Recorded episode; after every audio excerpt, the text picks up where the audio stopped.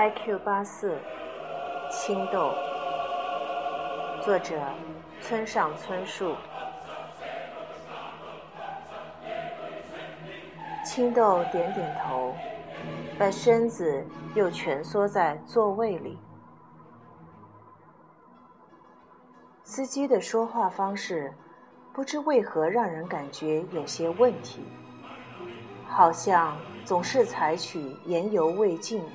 话说一半的方式，比如，只是比如，丰田在隔音方面没得说，但是在其他方面有什么问题？像这样说完后，留下另有含义的小沉默，在车内狭小的空间里，就像有一片小小的云朵突然飘来，青豆因此感到有些莫名的不安。确实很安静，他开口附和，像是要驱赶那片小云朵。而且，立体声音响好像也非常高档。购买的时候需要决断，司机以退役参谋讲述以往作战经历的口吻说。但话说回来。因为是要这么样长时间坐在车里，所以想尽量听好的音响。再说，青豆等着他继续说后半句，但是没有后半句。他再次闭上眼睛，凝神听音乐。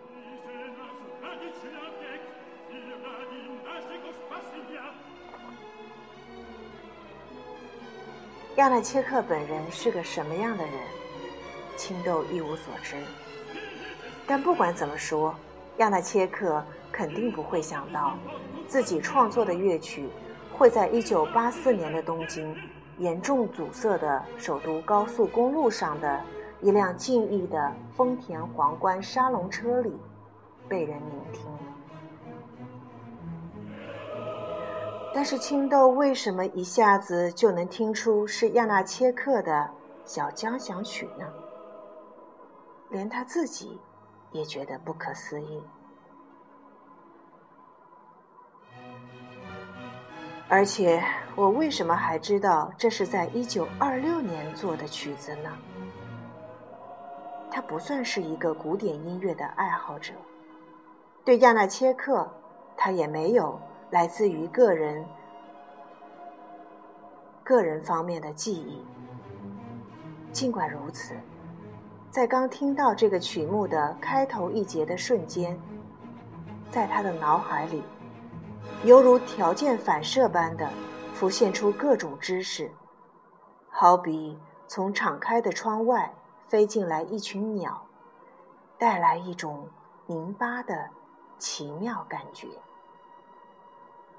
没有痛楚和不快，只是身体的所有组成部分，似乎有一种在物理上被逐渐拧紧的感觉。青豆不明白是什么原因，也许是小交响曲能给我带来这种莫名其妙的感觉吧。亚纳切克。青豆半无意识的脱口而出，说出之后，才想，如果不说出来就好了。你说什么？亚纳切克，这个曲子的作者，没听说过。捷克作曲家，青豆说。哦，司机佩服的回应。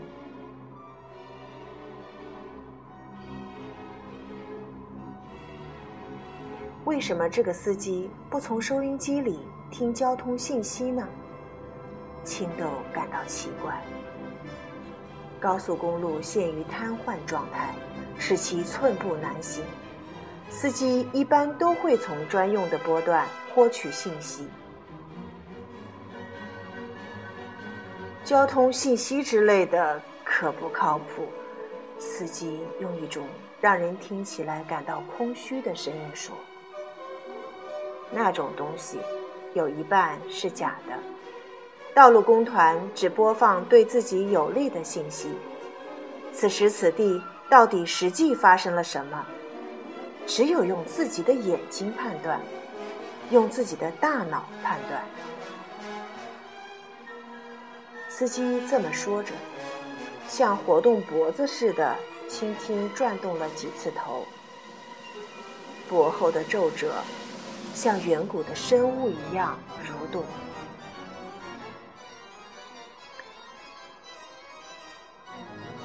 下一个出口在哪里？小池。要开到那里，估计太阳都要落山了。要到太阳落山？青豆想象自己被困在这辆车里，直到太阳落山的情景。亚纳切克的音乐还在继续，带弱音器的弦乐器，就像要安抚紧张的情绪般的缓缓奏起。刚才拧巴的感觉，现在放松多了。那到底是怎么一回事呢？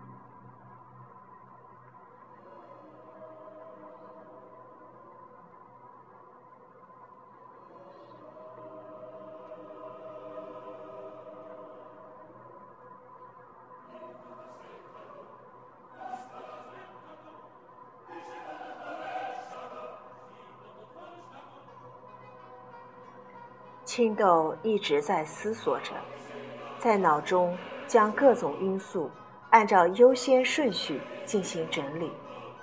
没用多长时间，就得出了结论：亚纳切克的音乐也适时的即将进入最后乐章。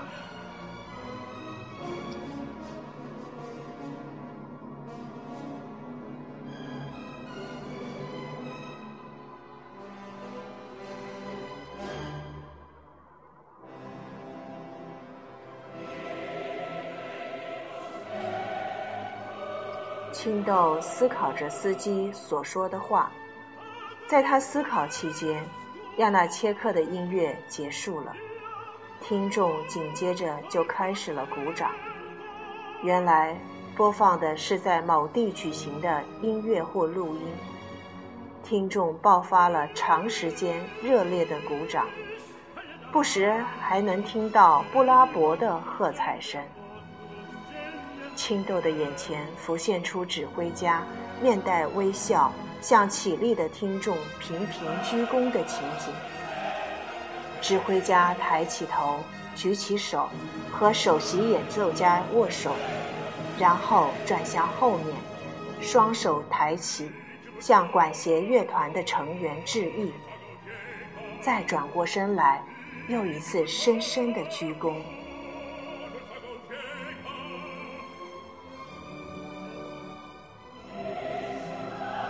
青豆指着车载立声说：“音响非常棒。”司机点点头。作曲家叫什么来着？亚纳切克。